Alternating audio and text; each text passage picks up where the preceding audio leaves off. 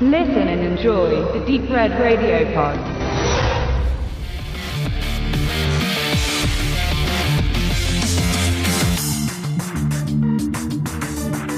Noch bevor sich die neue französische Härte ausprägte, gestaltete sich ein anderes Genre in den späten 90ern in Frankreich um und prägte schnell international die Wahrnehmung auf eben jenes.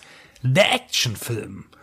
Das Gesicht dieser Revolte war Luc Besson, der als Autor und Produzent den fleischgewordenen aus dem Ärmelschüttler gab, mit Dutzenden Ideen und Drehbüchern. Das ging so weit, dass die französischen Produktionen auch auf dem amerikanischen Markt überschwappten oder es Co-Produktionen gab. Transporter oder die Taken-Reihe. Und es etablierten sich für mittelgroße Projekte französische Regisseure in den USA. Beispielsweise Olivier Megaton oder Louis Leterrier. 1998 startete die Actionkomödie Taxi diese Offensive und wurde vor allem in seiner Heimat ein finanzieller Erfolg. In drei Sequels bis 2007 operierte ein ungleiches Duo gemeinsam, um gegen die unterschiedlichsten, aber immer überstilisierten Gangster anzukämpfen. Der Taxifahrer Daniel und der Polizist Emilien, die auf erst unfreiwilliger Basis zusammenarbeiten. Die Reihe hielt mit jedem weiteren Teil den Erfolg an den Kinokassen.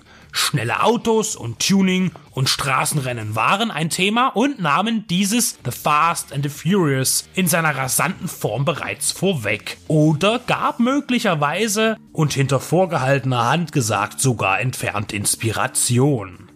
Mit Taxi 4 war dann aber Schluss. Und nun, nach einer ganzen Dekade, schiebt man eine späte Fortsetzung nach. Schlicht und unverwechselbar. Taxi 5. Daniel und Emilien sind aus dem Rennen.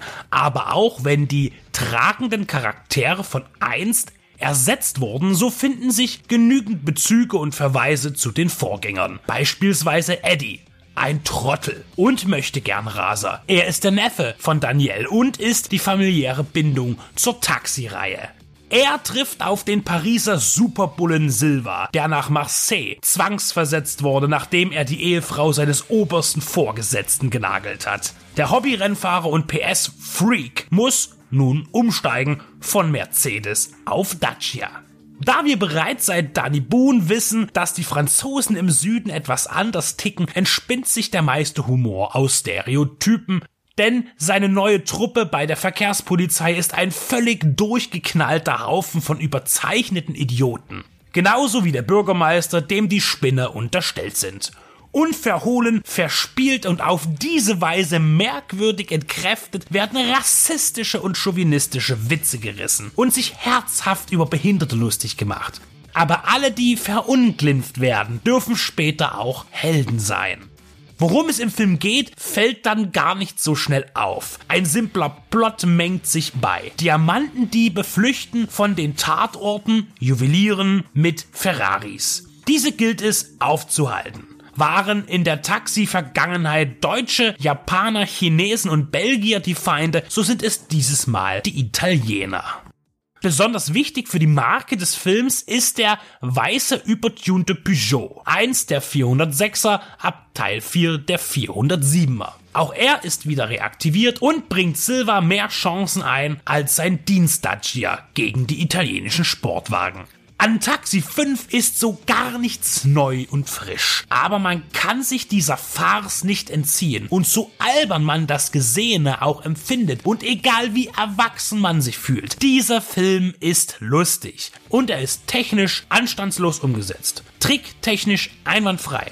Schnell erzählt und schafft es sogar, seine handelnden Personen so zu gestalten, dass man sie ernst nimmt innerhalb der Handlung.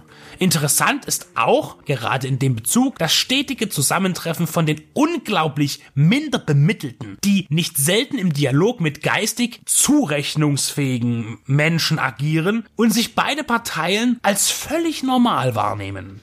Der Erfolg von Taxi scheint ungebrochen, denn Taxi 5 ist ein kleines Vergnügen mit einer einfachen, aber effektiven Selbstverständlichkeit zur Unterhaltung.